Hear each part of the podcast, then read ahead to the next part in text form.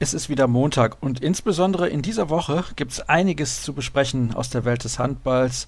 Und das tun wir natürlich wieder mit sehr illustren Gästen. Und ich begrüße euch recht herzlich zu Episode 172 von Kreis ab. Und ihr merkt das, wir gehen so langsam auf die 200. Sendung zu, die wird es irgendwann im kommenden Herbst geben, aber vorab ist ja noch die Saison 2017, 2018 in vollem Gange und ich habe es gerade gesagt, es gibt einiges zu besprechen. Wen begrüße ich in der heutigen Sendung? Ich begrüße Susanna Powasnikova. Sie ist Trainerin des Westdeutschen Handballverbandes, aber auch des Goethe-Gymnasiums in Dortmund und sie hat mit ihrer Mannschaft bei den Mädels die Silbermedaille bei der Schulweltmeisterschaft in Katar gewonnen. Die begrüße ich dann gleich im zweiten Teil der Sendung. Im Interview der Woche ist Paul Drucks zu Gast, der Nationalspieler der Füchse Berlin. Er hofft bald wieder auf der Platte zu stehen und äußert sich natürlich auch zur Diskussion rund um die Europameisterschaft und Bundestrainer Christian Prokop. Aber zunächst begrüße ich in der Leitung Marc Stevermühr vom Mannheimer Morgen. Hallo Marc. Hallo Sascha, ich grüße dich. Und natürlich ist klar, wenn Marc zu Gast ist, sprechen wir über die Rhein-Neckar-Löwen. Wir sprechen außerdem über die deutschen Duelle in der ersten K.O.-Rundenphase der EHF Champions League. Es gibt nämlich keine direkten Duelle zwischen Bundesligisten. Das wurde ganz, ganz knapp verhindert. Und noch ein paar Informationen vorab. Rasmus Lauge bzw. die SG Flensburg-Handewitt haben bekannt gegeben, dass der Däne im Sommer 2019 nach Westbrem wechselt. Und wie ich eben auf Twitter noch vernommen habe, hat der FC Barcelona seine Fühler ausgestreckt nach Hampus Wanne und 150.000 Euro Ablösesumme geboten. Aber Flensburg hat wohl gesagt, nein, möchten wir nicht haben. Und der junge Schwede bleibt weiterhin bei uns. Ja, es gibt, wie gesagt, gesagt, einiges zu besprechen, auch was die Löwen explizit angeht. Und Marc, es ist das Comeback, von dem du gesagt hast, wenn ich mich recht entsinne, im vergangenen Sommer, das wird auf keinen Fall passieren. Kim Ekdal-Durier ist zurück im Trikot des deutschen Meisters. Wie kam es dazu? Ja gut, ich meine, die äh, Gründe liegen ja auf der Hand, dass die Löwen nach dem Ausfall von Gatiola auf jeden Fall noch einen Spieler gesucht haben. Es ist auch bekannt, dass die Transferfrist abgelaufen war. Und dann sucht man natürlich in den relativ kleinen, überschaubaren Raum an Spielern, die verfügbar sind und die, wenn wir dann vom Niveau der Rhein-Neckar-Löwen und den Ansprüchen der Rhein-Neckar-Löwen sprechen, die dann auch wirklich helfen können. Und relativ schnell ist man da auf Kim Ekdal gekommen. Es war auch die naheliegendste Lösung unter diesen Bedingungen und ja, in meinen Augen auch die beste Lösung. Dass er das nochmal macht, habe ich vor einem Jahr ausgeschlossen. Er hat es ja selbst auch ausgeschlossen. Insofern äh, ist es überraschend, aber ja, Kim hat, wie er selbst gesagt hat, ja nochmal Bock auf die Sache. Ist ja für ihn auch nur eine dreimonatige Sache. Und ich nehme ihm das auch ab, dass er das nur gemacht hat als Freundschafts- und Hilfsdienst. Und ja, auch wenn er sich, glaube ich, durchaus wieder vorstellen kann, häufiger Handball zu spielen. Da können wir gleich noch drüber sprechen, denn du hast gerade gesagt, dieser Vertrag, der gilt ja nur noch bis zum Ende der Saison. Es wird der gleiche Vertrag sein, den er zuvor ja unterschrieben hatte, eben bis zum Sommer 2018 bei den Rhein-Neckar-Löwen. Der ruhte ja nur. Auch da möchte ich gleich mit dir noch drauf eingehen. Und es war die naheliegendste Lösung. Du hast gesagt, sie war überraschend, aber findest du nicht, es hat sich irgendwie in den letzten Monaten doch angedeutet, er war sehr oft in der Halle, dann war er nochmal bei der Handball-Europameisterschaft vor Ort. Ich hatte irgendwie die ganze Zeit das Gefühl, der kommt zurück. Nee, hatte ich überhaupt nicht. Und ich habe mit Kim auch im November noch gesprochen, da war das völlig ausgeschlossen für ihn, also noch jemand Handball zu spielen. Es war auch eigentlich ausgeschlossen für ihn, bei den Rhein-Neckar-Löwen zu spielen. Das Thema war ganz, ganz weit weg. Ich habe dann im Januar nochmal mit ihm gesprochen, da hat er zu mir gesagt, dass er sich durchaus vorstellen könnte, irgendwann einmal wieder Handball zu spielen. Und scherzhaft sagte ich dann ja noch zu ihm, dass sich ja Rinnic bei den Löwen verletzt hätte. Und wenn noch etwas passieren würde, müsste er ja zurückkommen. Worauf er gesagt hat, ja, so ist es. Ja, und genauso ist es ja dann ein bisschen später auch gekommen. Derjenige, der sich verletzt hat, das sollte den Hörern von Kreisab ja bekannt sein, ist Gedeon Guardiola, der bis Saisonende ausfallen wird. Das ist ein Abwehrchef also ein Abwehrspezialist besser gesagt, und der Abwehrchef natürlich der Rhein-Neckar-Löwen. Kim Ekdal ist ja nun kein ausgewiesener Abwehrexperte. Wo soll er denn eingesetzt werden? Und was ist mit Philipp Taleski, der, finde ich, in den letzten Wochen eine sehr gute Entwicklung genommen hat? Wo und wie genau Kim einsetzbar ist, will man äh, sicherlich erst in den nächsten ein, zwei Wochen sehen. Also ich glaube, dass er noch relativ oder sehr fit ist, auch wenn er jetzt ein halbes Jahr raus ist. Er ist kein Innenblockspieler, kein klassischer Innenblockspieler hat das aber trotzdem auch in der letzten Saison ein paar Mal bei den Löwen gespielt, als Guardiola eben verletzt gefehlt hat. Und dass er auf der Halbposition einer der besten Abwehrspieler der Welt ist, ist sicherlich unbestritten. Insofern würde ich nicht ausschließen, dass er auch Innenblock spielt, aber er ist auch ein sehr guter Deckungsspieler auf Halb und man muss ja dann diese Gesamtkonstellation sehen. Wenn Taleski Mittelblock deckt, kann Taleski wiederum Svensa Larsen auf der Halbposition nicht entlasten. Dafür hätte man dann Kim Ekdal. Also insofern, auch wenn Kim nicht der 1 zu 1 Ersatz ist für Guardiola, so macht der Transfer natürlich trotzdem Sinn. Du hast eben den Namen Momerinic erwähnt. Wie sieht es bei dem aus? Kann der in dieser Saison nochmal spielen und falls ja, wann? Ich glaube, das wird wohl April werden, also in diesem Monat, so wie ich gehört habe, auf keinen Fall. Okay, dann hätten wir das auch geklärt und ich möchte nochmal zurückkommen auf die Personalie Kim Ekdal. Vor einem Jahr war es ja so, oder sogar etwas mehr als einem Jahr, dass er gesagt hat, er möchte einfach nicht mehr Handball spielen, ihm ist das alles zu viel geworden. Er ist ja auch früh aus der Nationalmannschaft zurückgetreten aufgrund der Belastung. Und da möchte ich jetzt einfach nochmal auf diese Pressekonferenz von vergangenen Freitag eingehen. Da wurde das irgendwie so gefeiert, aber auf der anderen Seite muss man sagen, er hat ja auf eine gewisse Art und Weise sogar Vertragsbruch begangen. Also er hat ja die Rhein-Neckar-Löwen vor die Wahl gestellt, entweder wir lassen den Vertrag jetzt ruhen oder was auch immer, aber ich will nicht mehr spielen. Ja, dann, man muss Kim kennen und dann weiß man, dass er ein sehr spezieller Mensch ist und dass er sich mit diesem Gedanken, früher aufzuhören, nicht erst seit einem Jahr beschäftigt oder seit 18 Monaten. Das schwirrt schon sehr, sehr, sehr, sehr lange im Kopf von Kim rum. Das war auch allen Löwen bewusst, dass es irgendwann mal so kommen kann. Insofern wäre der Vertragsbruch vielleicht juristisch die richtige Rede, aber wenn man weiß, wie Kim Ekdal-Durier tickt, wenn man auch weiß, dass er das immer wieder intern auch angesprochen hat, dann war immer klar, dass das irgendwann passieren wird, passieren kann. Und es ist ja dann auch passiert. Nun ist er also zurück. Glaubst du, er wird den Löwen sehr viel weiterhelfen in der aktuellen Situation mit den Verletzten, die wir eben angesprochen haben? Ja, das glaube ich schon. Also ich glaube, dass die Abläufe sich ja nicht groß geändert haben, wenn sie sich überhaupt geändert haben. Die wird Kim so schnell nicht verlernt haben und denke schon, dass er in den Anfangswochen auf jeden Fall eine extrem gute Entlastung für Mensa sein wird. Und dann muss man in der Tat jetzt, wie ich gerade gesagt habe, auch einfach mal die ersten zwei Wochen abwarten, wie sich das ausgewirkt hat, dass er sechs, sieben, acht Monate auf so einem hohen Niveau ja nicht mehr gespielt hat. Er hat ein bisschen in der Drittliga Handball mitgespielt, beim Kumpel in Frankreich. Er hat auch mal bei den Löwen zwischendurch mal mittrainiert, aber da kann man natürlich jetzt schlecht prognostizieren, wie das dann im Drei-Tage-Rhythmus im Saisonendspurt aussehen wird. Nun steht also als erste Partie für ihn das DAB-Pokal-Viertelfinale an. Morgen wird es ausgetragen, am morgigen Dienstag besser gesagt. Ein Heimspiel gegen den SC DHFK Leipzig. Da sind die Rhein-Neckar-Löwen auf jeden Fall Favorit. Wir haben noch zwei weitere Viertelfinals. Hannover gegen Göppingen. Da hat Göppingen am vergangenen Wochenende Hannover-Burgdorf so ziemlich an die Wand gespielt und eine famose Partie hingelegt, aber auch ein sehr schwaches Auftreten der Niedersachsen. Und die Füchse Berlin spielen am Mittwoch gegen den SC Magdeburg bereits das Ticket gebucht für Hamburg hat die HSG Wetzlar durch einen 25 zu 21 Erfolg gegen den TVB Stuttgart. Ich möchte mit dir natürlich auch noch sprechen über die Partien in der Champions League. Die Rhein-Neckar-Löwen spielen in der K.O.-Phase. Jetzt muss ich gerade noch mal auf meine Übersicht schauen. Gegen Kielce, gegen den Champions League-Sieger von 2014, also nicht irgendeine Mannschaft. Ist das ein gutes Los?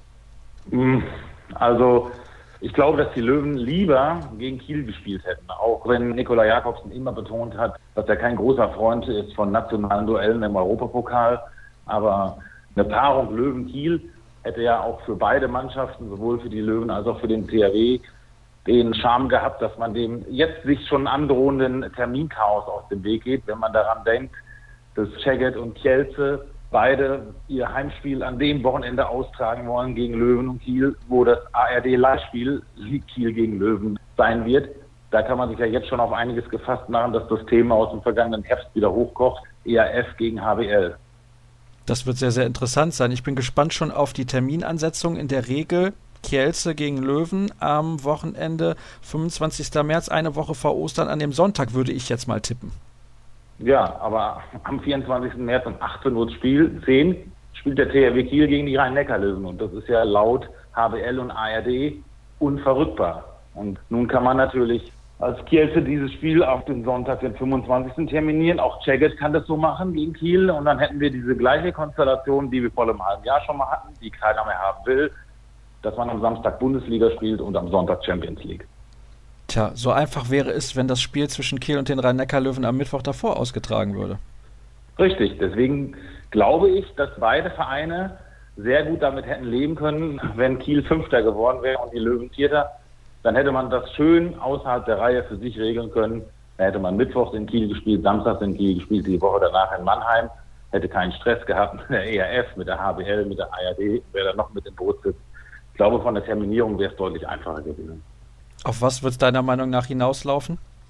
Keine Ahnung. Keine Ahnung. Ich halte alles für möglich, dass beide Mannschaften Samstag, Sonntag spielen müssen. Ich halte für möglich, dass plötzlich Heimrechte getauscht werden müssen, obwohl man das ja am Rückspiel dann hätte, an Kieler Stelle und an Löwenstelle. Also ich traue da der ERF alles zu und das ist sicherlich der Fantasie keine Grenzen gesetzt.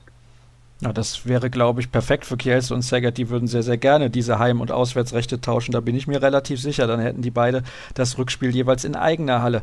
Ja, also da müssen wir natürlich auch noch kurz Aber dann wäre natürlich ja. diese ganze Champions League komplett ad absurdum geführt. Also die Vorrunde ist ja ohnehin absurd. Aber wenn es jetzt sowieso egal ist, ob du Vierter wirst, weil er am Ende trotzdem wieder auswärts spielt im Rückspiel, dann ist es ja wirklich endgültig absurd. Also ich möchte da nicht die EHF stärken, was diesen Champions League Terminkalender angeht, denn der ist natürlich völlig wild. Aber man kann ja nicht Kelze und Saget zum Vorwurf machen, dass die ARD an diesem Wochenende ein Bundesligaspiel ansetzt. Natürlich nicht, natürlich nicht. Es ist einfach das alte Problem. Man weiß ja, wie das laufen wird. Am Ende wird die HBL sagen, es steht seit so und so vielen Monaten fest, dass da ein ARD-Spiel ist. Und dann wird die ERF sagen, es steht seit so und so vielen Monaten fest, dass da ein Champions League-Spiel sein wird. Und am Ende werden die Vereine darunter leiden, beziehungsweise die Spieler und natürlich auch der Sport. Und das ist sehr, sehr schade. Ich hoffe da für die Zukunft auf deutlich bessere Lösungen im Sinne des Sports. Das ist ja ganz klar. Du kennst natürlich die beiden Gegner der anderen deutschen Mannschaften aus der Gruppenphase sehr, sehr gut. Flensburg muss nach Christianstadt reisen im Hinspiel und Kiel hast du gerade schon angesprochen gegen Pick Saget. Kommen die beide weiter? Ich denke schon. Also ich denke, dass Flensburg klar favorisiert ist gegen Christianstadt. Christianstadt eine Mannschaft, die schönen Handball spielt, die schnellen Handball spielt, aber die vielleicht sogar in der Lage ist, mal ein Heimspiel gegen Flensburg zu gewinnen, die aber nie im Leben gegen Flensburg weiterkommen wird. Und bei Jacket ist es so, die finde ich in dieser Saison nicht so stark wie in den Vorjahren. Die Löwen haben in der Tat mit dieser Mannschaft aber trotzdem immer Probleme gehabt. Ich weiß nicht, ob es dem THW ähnlich ergehen wird, aber ich glaube, dass auch Kiel weiterkommt. Und jetzt müssen wir natürlich noch darüber sprechen, was mit den Löwen passiert. Kielce ist ein Gegner, der absolut nicht zu unterschätzen ist. Die sind ein bisschen besser in Schwung gekommen im Verlauf der Gruppenphase. Am Anfang haben sie geschwächelt, aber hinten raus war das schon relativ ordentlich. Das war sehr gut. Ich habe Kasa Schmal auch letzte Woche getroffen, als ich auf dem Weg nach Plotzk war. Da habe ich ihn am Flughafen getroffen. Er sagt auch, das läuft jetzt ganz gut bei uns.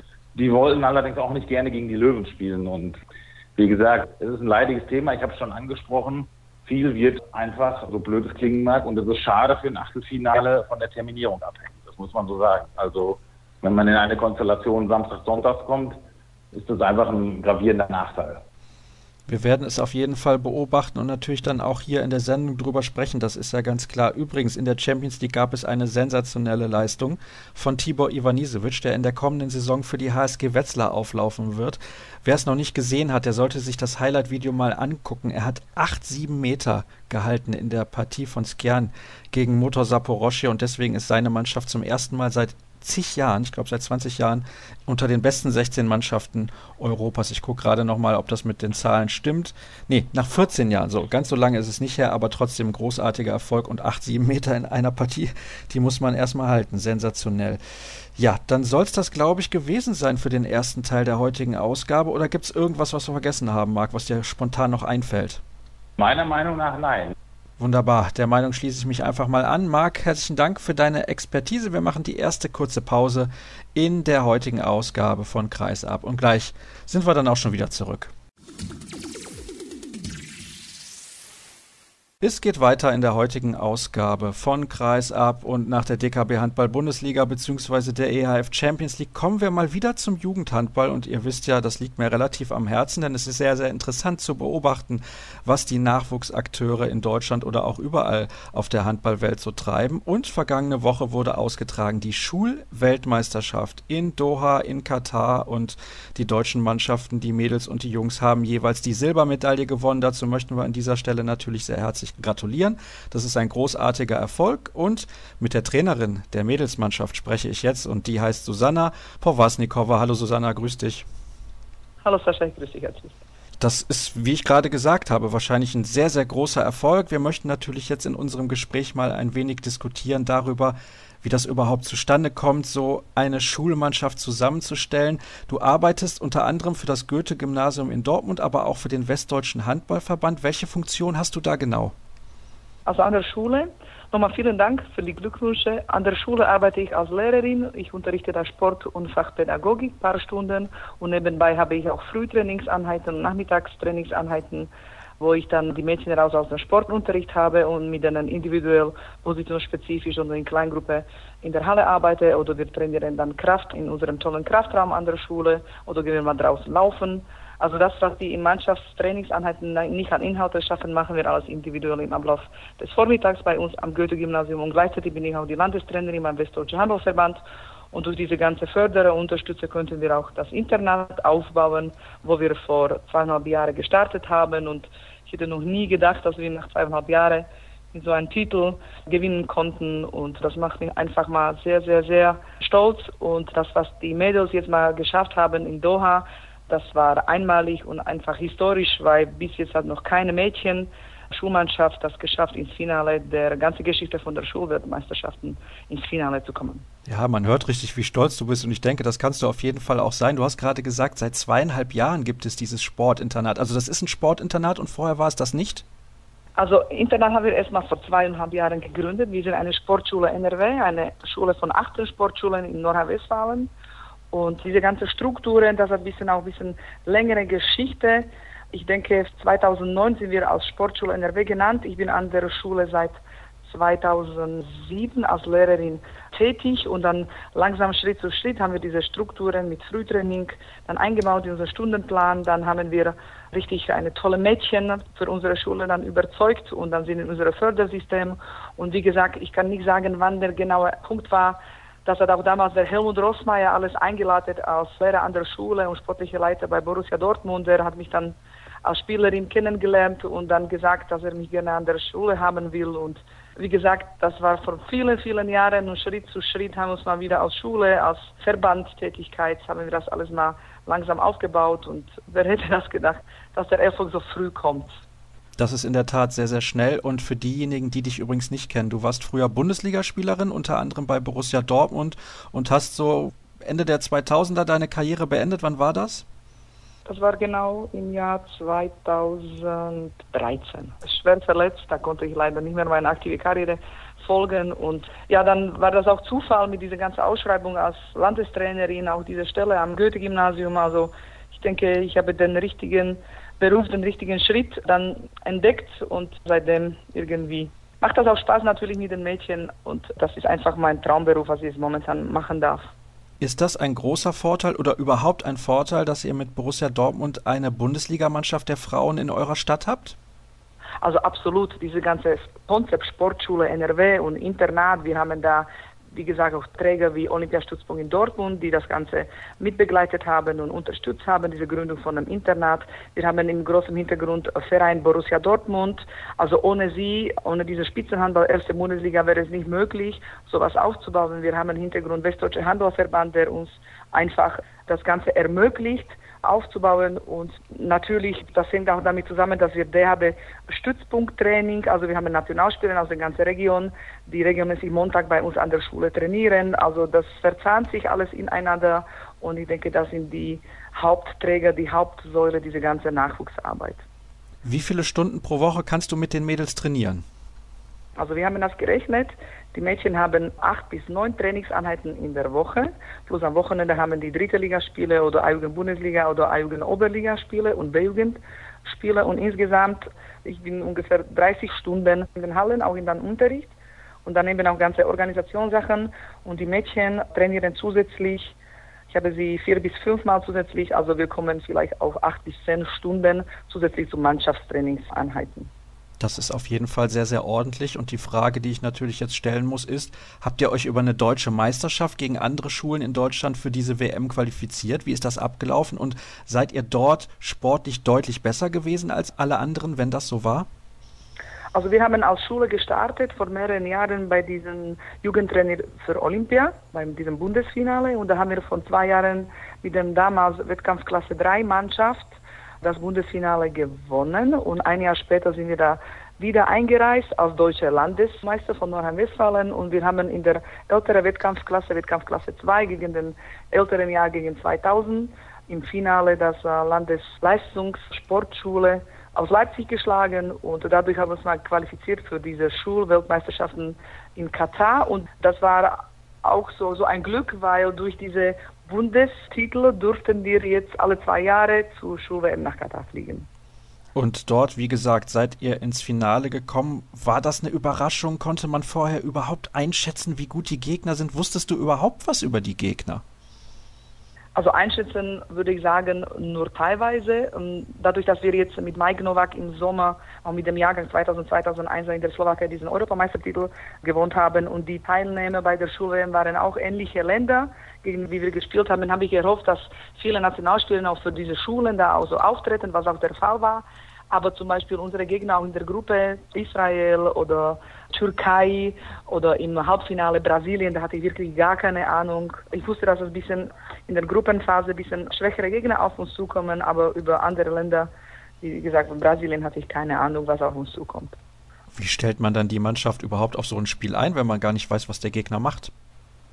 Also unsere erste Gruppenspiele, da, wir haben erstes Spiel gegen Rumänien. Also ich kannte schon durch diese Erfahrung als Nationaltrainerin, dass rumänische Mannschaften haben sehr ähnliche Ausbildung und diesen Auftaktsieg 18 zu 14, das war sehr ausgeglichenes Spiel ganze Zeit, hat uns viel Kraft gegeben, um dann die Mannschaft gegen schwächere Gegner Bulgarien, Israel und Türkei dann richtig aufzustellen. Das war alles okay. Da konnten wir vielen Mädchen auch Spielanteile zu geben und danach ab Viertelfinale konnte ich die Gegner während der WM schon mal sichten, analysieren, konnte ich die Mädchen richtig wie bei ganz normaler WM und EM nach den ganzen Trainingsanheiten, Videobesprechung, Taktikbesprechung ordentlich vorbereiten und da hatte ich mal drei Spiele von den Gegnern schon gehabt und wie gesagt, ganz normaler Ablauf und da konnten wir den direkten Gegner für Viertelfinale Spiele, für Halbfinale Spiele und für Finale Spiel dann ordentlich vorbereiten.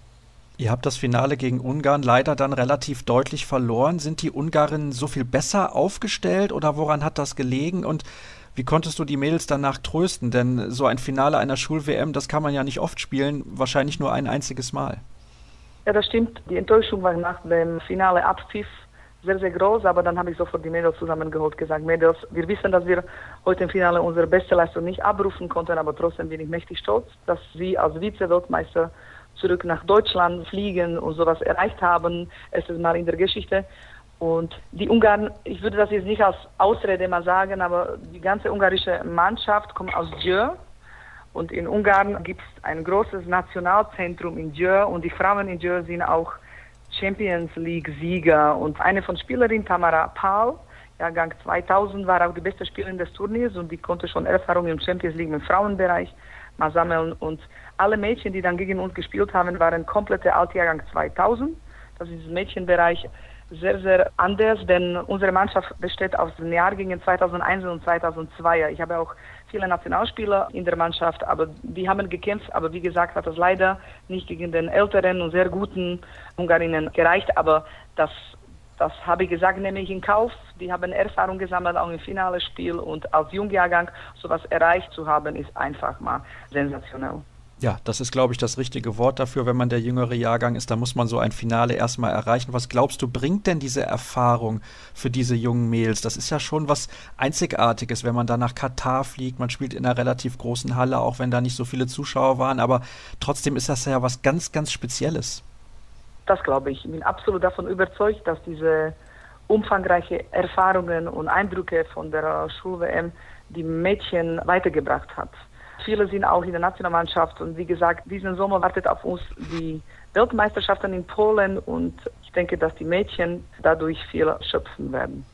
Und was glaubst du, sind da Spielerinnen mit dabei, wo man sagen kann, in vier, fünf, sechs, sieben Jahren haben die das Zeug, nicht unbedingt Weltklasse zu werden, aber vielleicht eine internationale Topspielerin, die auch in der Champions League regelmäßig mit dabei ist. Das ist ja das, was dem deutschen Frauenhandball momentan fehlt. Wir haben in den ausländischen Clubs eigentlich gar keine deutschen Spitzenspielerinnen dabei. Sehr schade.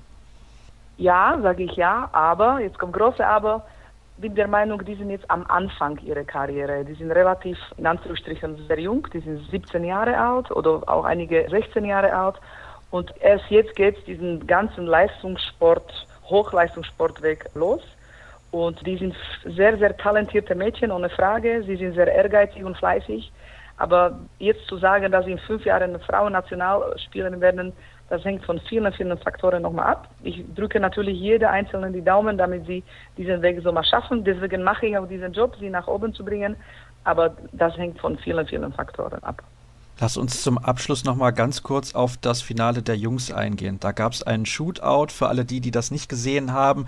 Der eigene Torhüter wirft einen Tempo-Gegenstoßpass und dann muss der eigene Spieler dann quasi den Tempo-Gegenstoß zum Tor vollenden. Das ist sehr, sehr spektakulär auf jeden Fall. Hast du das Finale auch noch verfolgt? Ich nehme mal an, ja. Und ja, das ist natürlich sehr, sehr bitter für die Jungs, wenn sie dann so knapp verlieren. Übrigens gegen Österreich. Ja, wir haben richtig schlagkräftig die Jungs auf der Tribüne angefeuert und die haben einfach tolles Spiel gemacht. Leider in der zweiten Halbzeit mit vier Toren Führung haben die irgendwie sich aus der Hand genommen und danach gab es einen sogenannten Penalty-Werfen. Also der Trainer stellt fünf Feldspieler und einen Torhüter und die werfen danach abwechselnd einen langen Pass, der nach drei Schritten abgeschlossen werden muss mit einem Wurf aufs Tor. Und wie gesagt, also das Spiel ist in der zweiten Halbzeit, ich denke, verloren gegangen und die taten mir einfach so sehr leid, weil sie so tolles Turnier gespielt haben, so tolle Leistung gezeigt haben. Wir haben auch vorige Spiele schon mal gesehen. Nach unseren Spielen sind wir zweimal in die Halle gegangen, um die Jungs anzufeuern und zu unterstützen. Und ich denke, wir waren auch sehr, sehr, sehr enttäuscht, emotional enttäuscht und das hat uns so mitgenommen. Wir würden das sehr, sehr gönnen, den Jungs als Weltmeister nach Hause zu fliegen. Dort ist der Trainer übrigens Bob Hanning, der Geschäftsführer der Füchse Berlin und Vizepräsident des Deutschen Handballbundes, also eine Berliner Schule, die dort den Vize-Weltmeistertitel gewonnen hat. Aber, und ich danke dir nochmal für dieses nette Gespräch, Susanna, das ist ein großartiger Erfolg für den deutschen Handball wieder im Nachwuchsbereich und ich bin schon sehr gespannt, was ihr dann mit der Jugendnationalmannschaft bei der Weltmeisterschaft in diesem Sommer in Polen auf die Beine stellen werdet. Dafür natürlich dir und deinem Partner an der Seitenlinie Mike Nowak jetzt schon alles Gute und viel Erfolg. Und dann soll es das gewesen sein, was diesen Teil der Sendung angeht. Wir machen eine kurze Pause und gleich begrüße ich dann im Interview der Woche von den Füchsen Berlin Paul Drucks. Wir kommen zum Interview der Woche und ich freue mich, obwohl er verletzt ist, dass er mir zur Verfügung steht. Paul Drucks von den Füchsen Berlin ist in der Leitung. Hallo Paul. Hallo, servus. Ja, die erste Frage, die ich stellen muss, ist natürlich klar, wie geht es dir aktuell in der Reha? Wie weit bist du? Ja, danke. Soweit geht es mir eigentlich ganz gut. Wir sind jetzt knapp vier Wochen her seit der, seit der OP. Und ja, ich bin auf einem guten Weg. Hoffe, dass es jetzt in den nächsten Wochen so weitergeht und ich schnell wieder auf der Platte stehe. Wie viele Stunden pro Tag investierst du momentan in die Reha? So unterschiedlich, aber in der Regel sind es mindestens dreieinhalb, vier Stunden, kann auch mal fünf, sechs sein, je nachdem, was der Trainer sich da so alles ausdenkt. Ist schon anstrengend, oder? Ich kann mir nicht vorstellen, dass man da so richtig Lust drauf hat, mal abgesehen davon, dass man ungern verletzt ist als Leistungssportler. Nee, das ist richtig. Also es ist auf der einen Seite natürlich echt anstrengend, weil man natürlich viel für das Knie macht, viel dann aufs Beintraining macht und das alles sehr isoliert trainiert. Dann kommt die andere Komponente dazu, dass es natürlich auch irgendwann ein bisschen langweilig wird und dass man natürlich lieber in der Halle stehen möchte und mit den Jungs Handball spielen möchte und natürlich auch spielen möchte. Bist du denn regelmäßig dann auch beim Mannschaftstraining? Also schaust du da mal vorbei? Gehst du zu den Spielen? Wie sieht das aus? Also bei den Heimspielen bin ich natürlich immer dabei, auswärts natürlich nicht. Da muss ich dann auch meine Reha machen hier in Berlin. Und sonst versuche ich mir die Trainingszeiten immer so zu legen, dass ich eigentlich die Mannschaft jeden Tag sehe, dass man da auch im Kontakt ist und auch mal ein Training zuschaut. Da ja unser Kraftraum direkt neben der Handballhalle ist, ist das ja alles relativ unkompliziert und die Wege sind da ziemlich kurz. Hilft dir das bei dieser Reha auch die Motivation zu haben, so richtig durchzuziehen? Denn ich kann mir vorstellen, es gibt auch Tage, da geht man dann in den Kraftraum und sagt, hm, um Gottes Willen, heute nicht schon wieder. Ja, man weiß ja, wofür man das tut. Ne? Und das sieht man ja dann relativ gut, wenn man einfach nach nebenan geht und man sieht, dass die Jungs gerade Handball trainieren. Da weiß man auch, okay, kann man ein bisschen Gas geben und dann ist es bald auch wieder soweit. Und das hilft natürlich auch dann schon in so einer Situation. Du hast dich verletzt bei der Europameisterschaft in Kroatien im Spiel gegen Dänemark. In dem Moment, wo das passiert ist, haben das die Leute auf der Pressetribüne und auf den Zuschauerrängen gar nicht so richtig wahrgenommen, glaube ich. Du hast dann irgendwann halt nicht mehr am Spiel teilgenommen. Wie hast du das selbst erlebt? Hast du direkt gemerkt, hm, das ist was Schlimmeres, ich kann hier auf gar keinen Fall weiterspielen, nicht nur heute, sondern auch im restlichen Turnierverlauf? Ja, ich glaube, Christian war auch ein bisschen überrascht, als ich ihm in der Halbzeit gesagt habe, dass da nichts mehr geht.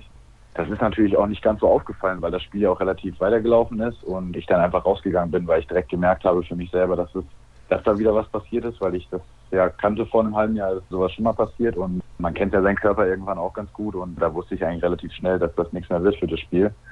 ja, war natürlich schon niederschmetternd, als man dann das Ergebnis gehört hat, dass, dass auch gar nichts mehr geht. Ich hatte vielleicht noch die Hoffnung, dass es eventuell mit ein paar Tagen Pause wieder geht, aber da war leider nichts mehr zu machen.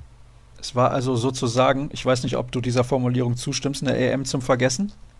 Ja, das würde ich, also für mich persönlich war es natürlich einfach schade dann, dass man nicht mehr weitermachen konnte. Generell sehe ich das nicht, nicht so schwarz oder weiß. Ich glaube, man musste auch ein bisschen differenzierter rangehen. Es war nicht, nicht alles perfekt, aber es war jetzt auch nicht alles schlecht. Was war denn gut? Also ich finde, wenn man, wenn man die Chance hat, ins Halbfinale einzuziehen, dann war das generell kein schlechtes Turnier. Das muss man einfach mal so sagen. Ich glaube, wir haben gute Spiele hingelegt. Wir hätten natürlich auch, auch bessere Spiele, vor allem vielleicht in der Vorrunde zeigen können, wo wir dann Punkte liegen gelassen haben, die uns vielleicht hinten raus ja, das Halbfinale auch gekostet haben. Aber ich glaube, wir haben sowohl gegen Dänemark gezeigt, dass wir gut Handball spielen können, als auch 45 Minuten lang gegen Spanien gezeigt, dass wir da oben mithalten können. Und es waren ja, du hast jetzt gerade gesagt, 45 Minuten gegen Spanien, die absolut in Ordnung waren. Nur dann gab es halt diese schwarzen 10 Minuten, in denen gar nichts mehr funktioniert hat.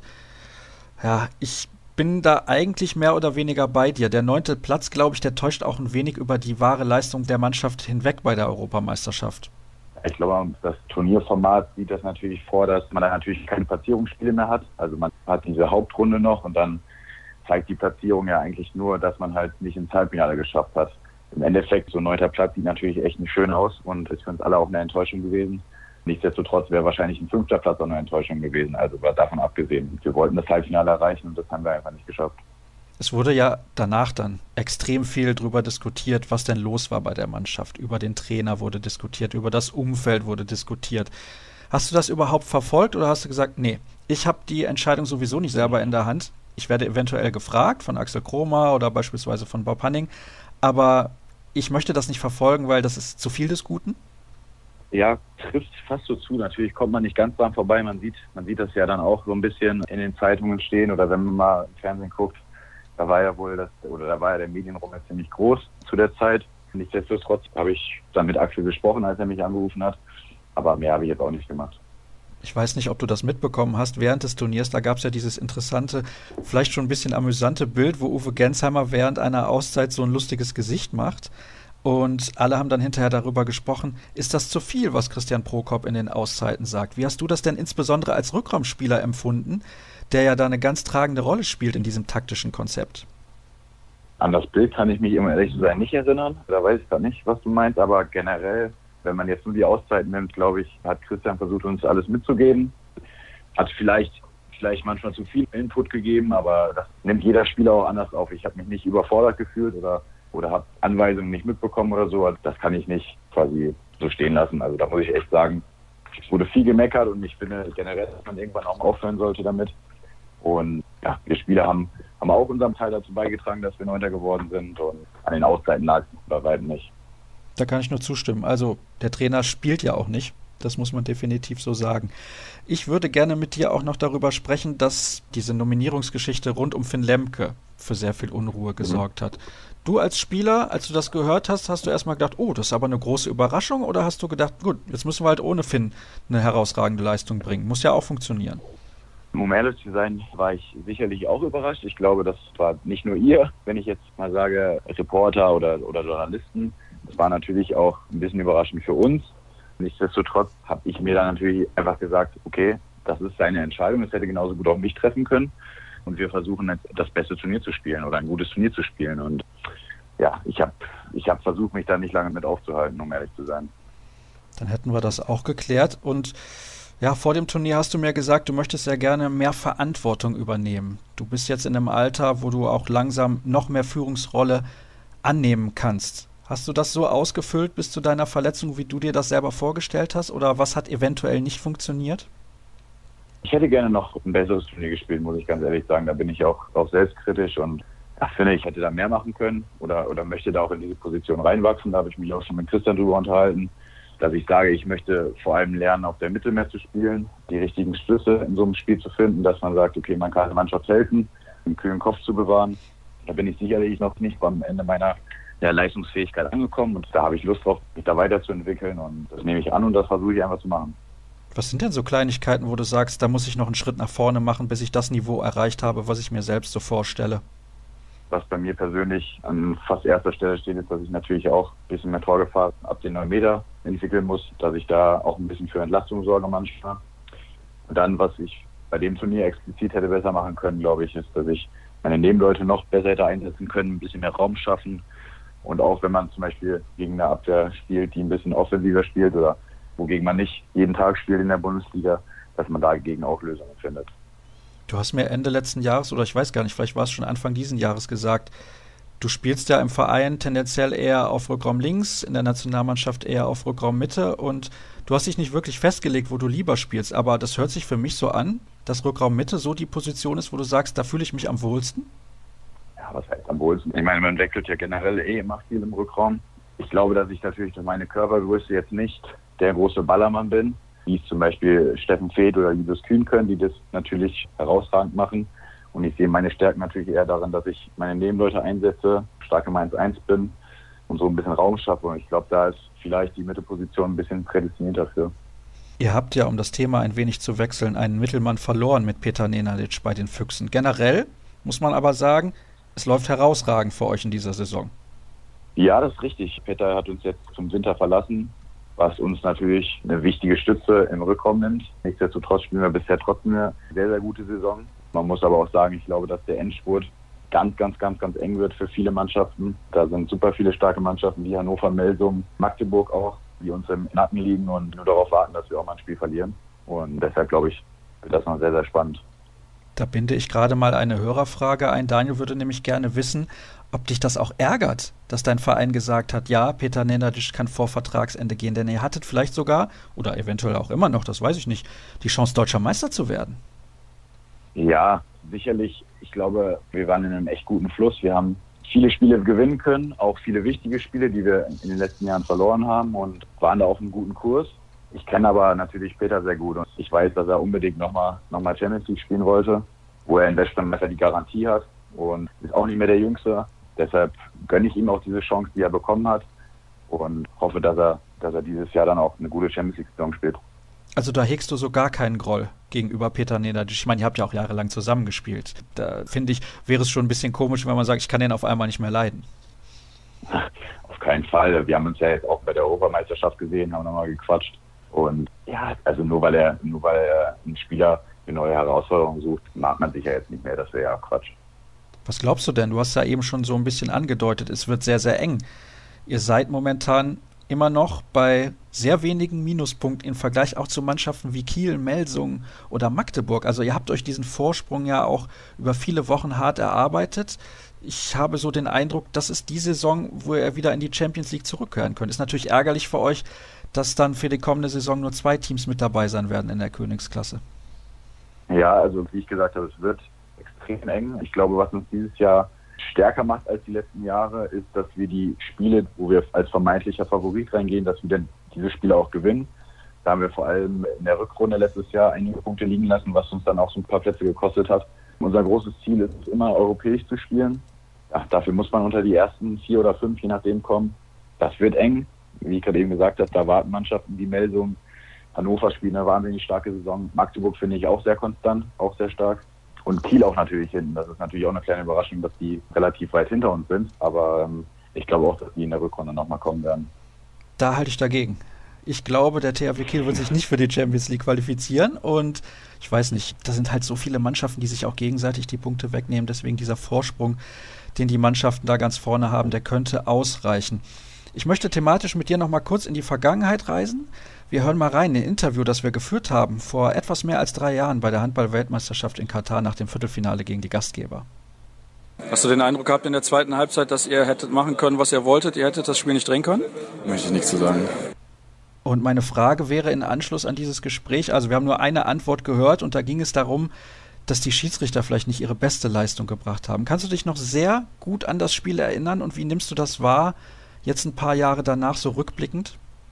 Ja, ich habe es versucht natürlich ein bisschen zu verdrängen, weil das schon, schon ein Tag war, der für einen Sportler sehr, sehr hart, sehr, sehr hart war. Und das war zum einen das Ausscheiden, was einfach sehr, sehr bitter war, weil wir bis dato ein gutes Turnier gespielt haben. Das war ja für mich mein erstes, von daher auch alles neu gewesen und es lief richtig gut. Und dann ja, kam so ein Spiel, wo wir vielleicht nicht unsere beste Leistung gespielt haben, aber man muss da sicherlich auch sagen, dass die Schiedsrichter sicherlich auch nicht ihren besten Tag hatten. Ich will denen da jetzt nichts vorwerfen, aber man kann ja einfach sagen, dass sie nicht ihren besten Tag hatten. Ich glaube, da stimmt mir auch jeder zu. Und dann so rauszufliegen, ist halt einfach bitter. Das ist sehr diplomatisch, so auch im Rückblick. Ja, ich meine, das ist jetzt auch ein paar Jahre her. Nichtsdestotrotz tut es halt immer noch ein bisschen weh. Aber ich, ich kenne die beiden nicht, die uns gepfiffen haben. Ich will ihnen da jetzt auch nichts vorwerfen, weil ich da auch nichts weiß. Aber ja, wer das Spiel gesehen hat, weiß, dass, dass sie da vielleicht auch nie ihren besten Tag haben. Dann lassen wir das mal so stehen und jeder kann sich sein eigenes Bild davon machen. Paul, wann können wir dich in dieser Saison wieder auf der Platte sehen? Ja, das ist eine gute Frage. Ich hoffe vielleicht in, in zwei Wochen, wenn, wenn alles gut läuft. Ich denke, ich brauche natürlich auch erstmal ein bisschen Zeit, um wieder im Handballtraining mich an alles zu gewöhnen, das Gefühl zu kriegen, dass das Knie hält. Das ist auch immer ganz wichtig für mich. Weil sonst macht es vorher auch keinen Sinn. Und jetzt müssen wir einfach mal schauen. Bisher läuft das Training echt gut und ich hoffe natürlich, dass ich jetzt so schnell wie möglich helfen kann. Das hört sich wirklich gut an. Dann hoffen wir, dass du bald wieder mit dabei bist. Wünschen dir und deiner Mannschaft natürlich für den restlichen Saisonverlauf alles Gute. Und ich bleibe bei meiner Aussage von eben. Ich bin mir sehr, sehr sicher, dass die Füchse Berlin mindestens vor dem THW Kiel landen werden und auch noch vor einigen anderen Mannschaften da oben. Paul, vielen herzlichen Dank, dass du mir zur Verfügung gestanden hast. Das soll es gewesen sein mit der aktuellen Ausgabe von Kreisab. Alles weitere, das wisst ihr ja wie immer, gibt es bei facebook.com slash kreisab, bei Twitter at kreisab.de und auch bei Instagram. Dort findet ihr uns unter dem Hashtag Kreisab. Dann hören wir uns nächste Woche wieder. Danke fürs Zuhören und bis bald.